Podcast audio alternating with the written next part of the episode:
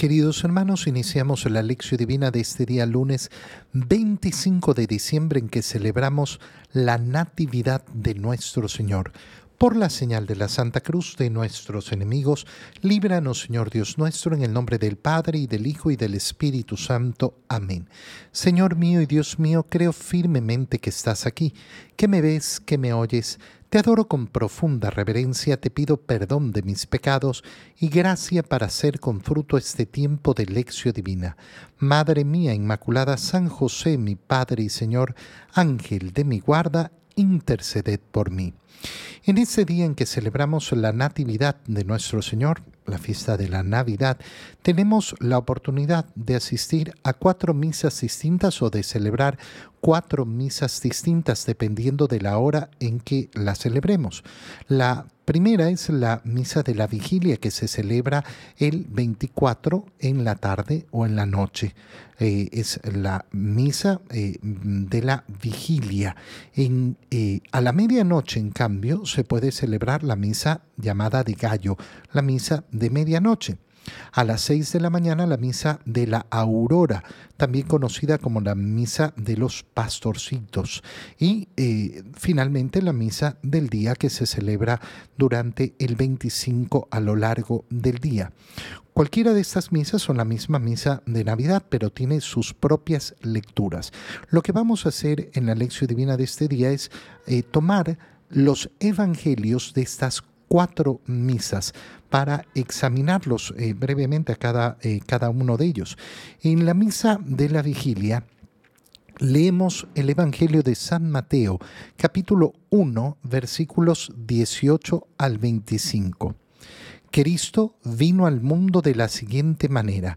Estando María, su madre, desposada con José, y antes de que vivieran juntos, sucedió que ella, por obra del Espíritu Santo, estaba esperando un hijo.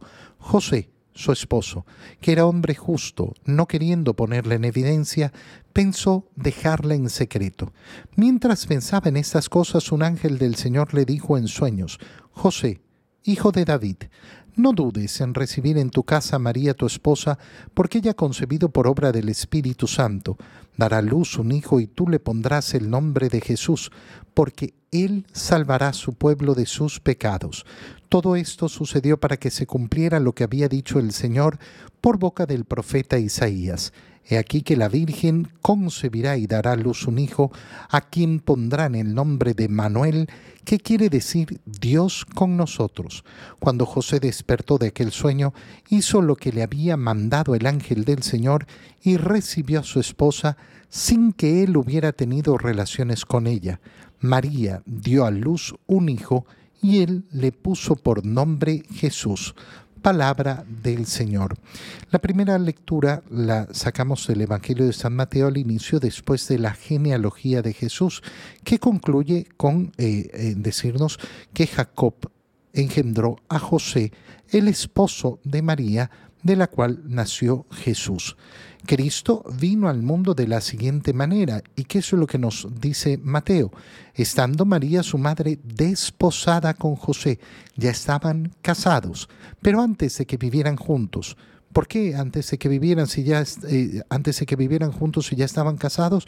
Porque el matrimonio judío se divide en dos partes, el matrimonio y la entrada de la esposa en la casa del esposo, pero desde el momento del matrimonio son esposos y por eso dice eh, que ya estaban desposados. Y sucedió que ella estaba embarazada por obra del Espíritu Santo. Ahora, ¿cómo se entera José de que María está embarazada? ¿Acaso eh, le vio una panzota y dijo, ¿qué, ¿qué es esto? No, no, es María la que inmediatamente le comunica a José lo que ha sucedido. Fíjate eh, en esto, ¿por qué? Porque esta eh, idea nos marca la claridad de la virginidad que ha sido optada por María y por José para vivir su matrimonio. No una condición que se les impone desde afuera, sino una condición que el Señor ha puesto en su corazón y que ellos han aceptado y han decidido vivir. ¿Por qué lo digo? porque María perfectamente podría haber tenido relaciones con José eh, si es que hubiera estado embarazada de otro o si hubiera querido eh, ocultarle que José no era el padre Pero esto, esto no es lo que vemos. Vemos cómo María comunica a José con toda sinceridad lo que ha sucedido. Y entonces José, como es un hombre justo, no quiere ponerla en evidencia. Aquí está la heroicidad de José. ¿Por qué? Porque ponerla en evidencia hubiera significado decir, esta mujer está esperando un hijo que no es mío. Conclusión inevitable, es una mujer adúltera y hubiera sido apedreada por adúltera. José evita esto, pero resulta que se somete él a lo que viene. ¿Y qué es lo que viene? El hombre que abandona a su esposa habiendo dejado, habiéndola dejado embarazada. Bueno, José está dispuesto eh, a esto. Quiere entonces no ponerla en evidencia, sino dejarla en secreto. Y mientras piensa estas cosas, el ángel del Señor se le presenta y le dice, José, hijo de David. Qué importante estas palabras porque Jesús será el hijo de David por José. No dudes en recibir en tu casa a María, tu esposa, y de nuevo se destaca que son esposos. Ella no ha concebido por alguna infidelidad ni por alguna cosa rara, sino como obra del Espíritu Santo. Y al comunicarle esto, que es lo que hace eh, José, asumir efectivamente esa paternidad que eh, le da el ángel, porque le dice, tú le pondrás por nombre Jesús. Jesús significa Yahvé salva, y por eso las palabras del ángel, Él salvará a su pueblo de sus pecados.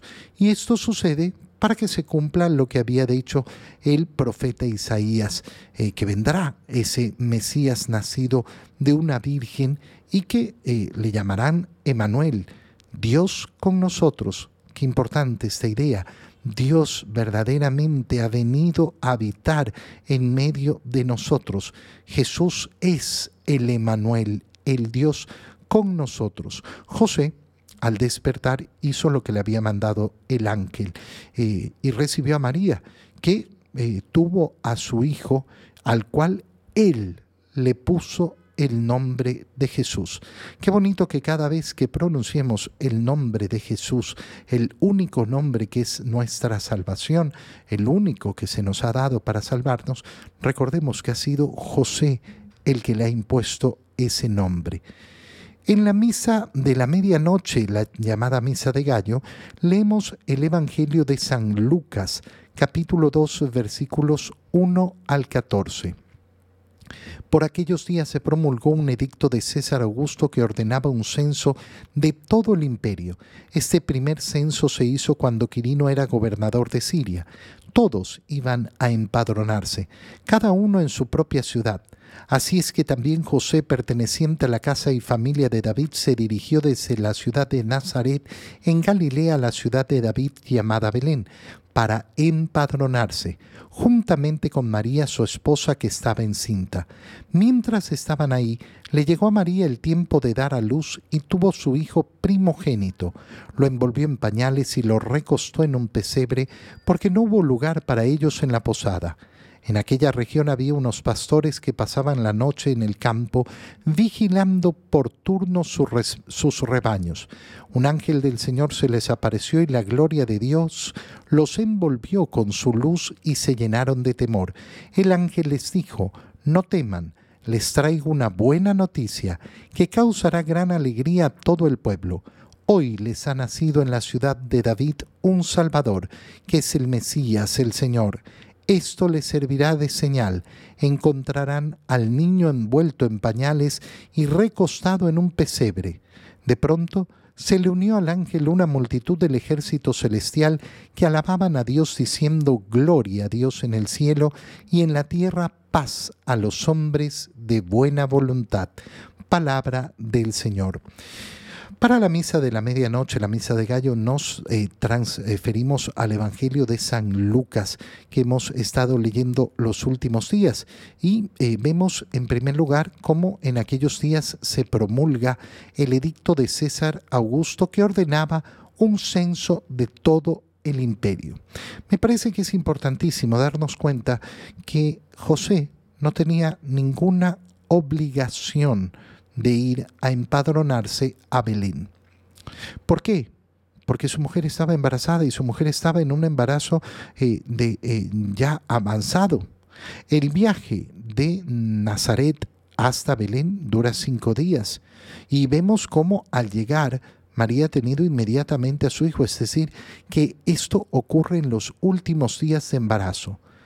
José no tenía ninguna obligación de moverse, porque imagínate, eh, ¿qué le hubieran dicho? Ay, ¿por qué no fuiste hasta Belén? Pero si no estás viendo cómo está mi esposa, ¿cómo voy a moverla en este estado? que lo iban a arrestar por esto. No. Entonces es importantísimo darnos cuenta que no se trata de una obligación impuesta desde fuera, sino que el, eh, el promulgar este dicto de César Augusto, José y María saben reconocerlo como el modo en que Dios los está llevando para que cumplan las profecías. El anuncio del ángel a María no le ha dicho que se mueva de su casa en Nazaret, fue enviado a Nazaret. Eh, el anuncio del ángel a José no le ha dicho que lleve eh, eh, a su esposa a, a Belén para que nazca el niño. No tienen, por tanto, ninguna orden de Dios de moverse. Pero José y María han leído las escrituras y saben reconocer efectivamente lo que todos saben, es decir, que el anuncio profético era que el Mesías nacería en Belén pero no podía nacer de ellos la decisión de decir, ay, entonces tenemos que irnos a Belén. No, pues el Señor no nos ha mandado nada. No podemos decidir nosotros para fabricar eh, el nacimiento del Mesías. Pero en cambio, tienen la lucidez, la luz para ver en esa promulgación del edicto de César Augusto cómo Dios había hecho todo para que efectivamente pudieran moverse sin llamar la atención. Para moverse, ¿por qué se van a Belén? Ah, no, porque este niño tiene que nacer en Belén. No, nos vamos a Belén porque eh, vamos a empadronarnos, como está haciendo todo el mundo. Esto significa, además, dejar de lado todos los planes que podían tener. Esos planes de eh, recibir como Dios manda eh, al, al niño. Qué duro debe haber sido para José ver a su esposa en un pesebre, dando a luz, tener que recostar a Jesús en el lugar donde comen los animales. Oye, si todo lo habrán tenido preparado en Nazaret, y yo estoy convencido de que José habrá hecho una cuna preciosa, pero tienen que viajar a prisa y han tenido que dejar todo, han tenido que cambiar sus planes para cumplir la voluntad de Dios al darse cuenta que efectivamente el Señor los llamaba a moverse, a cambiar de lugar para que se cumplieran las profecías. Pero lo importante es eso. Pueden cambiar de planes. ¿Por qué? Porque tienen el corazón grande para cumplir la voluntad de Dios. María da luz a su hijo primogénito, que significa el primero, aunque no haya segundo, siempre el primero será el primogénito. Hay algunas personas que dicen, ay, pero ahí en la escritura dice primogénito, entonces si hay el primogénito deben haber más hijos. No, primogénito es el primero, aunque no hayan más hijos. Puede una persona, una, una mujer, un hombre, tener su hijo primogénito, que es el primero, y no tener más hijos. Siempre será siempre será el primogénito. Y después se nos cuenta cómo aparece el ángel a un grupo de pastores que son los primeros invitados a adorar al Señor.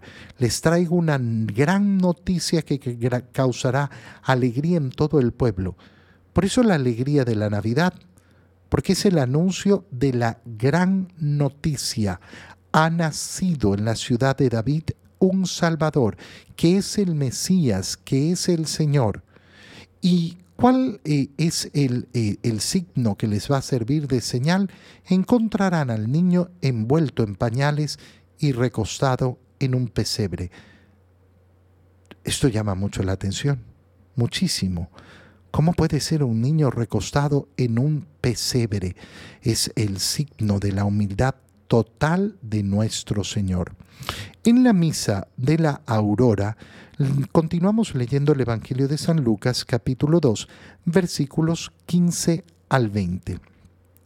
Cuando los ángeles los dejaron para volver al cielo, los pastores se dijeron unos a otros, vayamos hasta Belén para ver eso que el Señor nos ha anunciado. Se fueron pues a toda prisa y encontraron a María, a José y al niño recostado en el pesebre.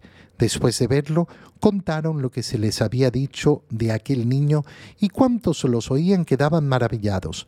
María por su parte guardaba todas estas cosas y las meditaba en su corazón. Los pastores se volvieron a sus campos, alabando y glorificando a Dios por todo cuanto habían visto y oído, según lo que se les había anunciado. Palabra del Señor. En la misa de la aurora entonces vemos la segunda parte, cómo los pastores deciden ir y ver y encontrar al niño y lo encuentran tal y como se los habían señalado los ángeles. Lo más importante de esta escena es darnos cuenta de que los pastores son considerados en el mundo judío personas impuras. ¿Por qué?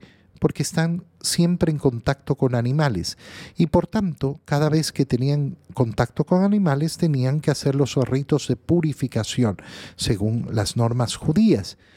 Y entonces, claro, si yo estoy todos los días en contacto con los animales, eh, ya no estoy purificándome. Bueno, esos que eran considerados como gente impura, gente de baja calidad, de, eh, eh, de segunda clase, esos son los primeros invitados adorar al Señor. Y en segundo lugar, como María guardaba todas estas cosas y las meditaba en su corazón. ¿Por qué es importante esta frase? Porque nos muestra que María y José no entendían todo lo que ocurría. Iban entendiendo en la medida que van avanzando porque el camino de María y José no es el camino de la plenitud del conocimiento, es el camino de fe, igual que el que tú y yo tenemos que caminar no, no, no es que ellos, ay, sí, es que ellos sabían eh, de antemano, no, no han sabido nada de antemano, ni tienen idea de nada. Van cumpliendo la voluntad del Señor poco a poco. Y la última lectura del Evangelio es el Evangelio del día, eh, que leemos el Evangelio de San Juan capítulo 1, versículos 1 al 5 y 9 al 14. En el principio ya existía aquel que es la palabra y aquel que es la palabra estaba con Dios y era Dios. Ya en el principio él estaba con Dios. Todas las cosas vinieron a la existencia por él y sin él nada empezó de cuanto existe. Él era la vida y la vida era la luz de los hombres. La luz brilla en las tinieblas y las tinieblas no la recibieron. Aquel que es la palabra era la luz verdadera que ilumina a todo hombre que viene a este mundo. En el mundo estaba, el mundo había sido hecho por él, y sin embargo el mundo no lo conoció. Vino a los suyos y los suyos no lo recibieron, pero a todos los que lo recibieron les concedió poder llegar a ser hijos de Dios, a los que creen en su nombre, los cuales no nacieron de la sangre ni del deseo de la carne, ni por voluntad del hombre, sino que nacieron de Dios. Y aquel que es la palabra se hizo hombre y habitó entre nosotros.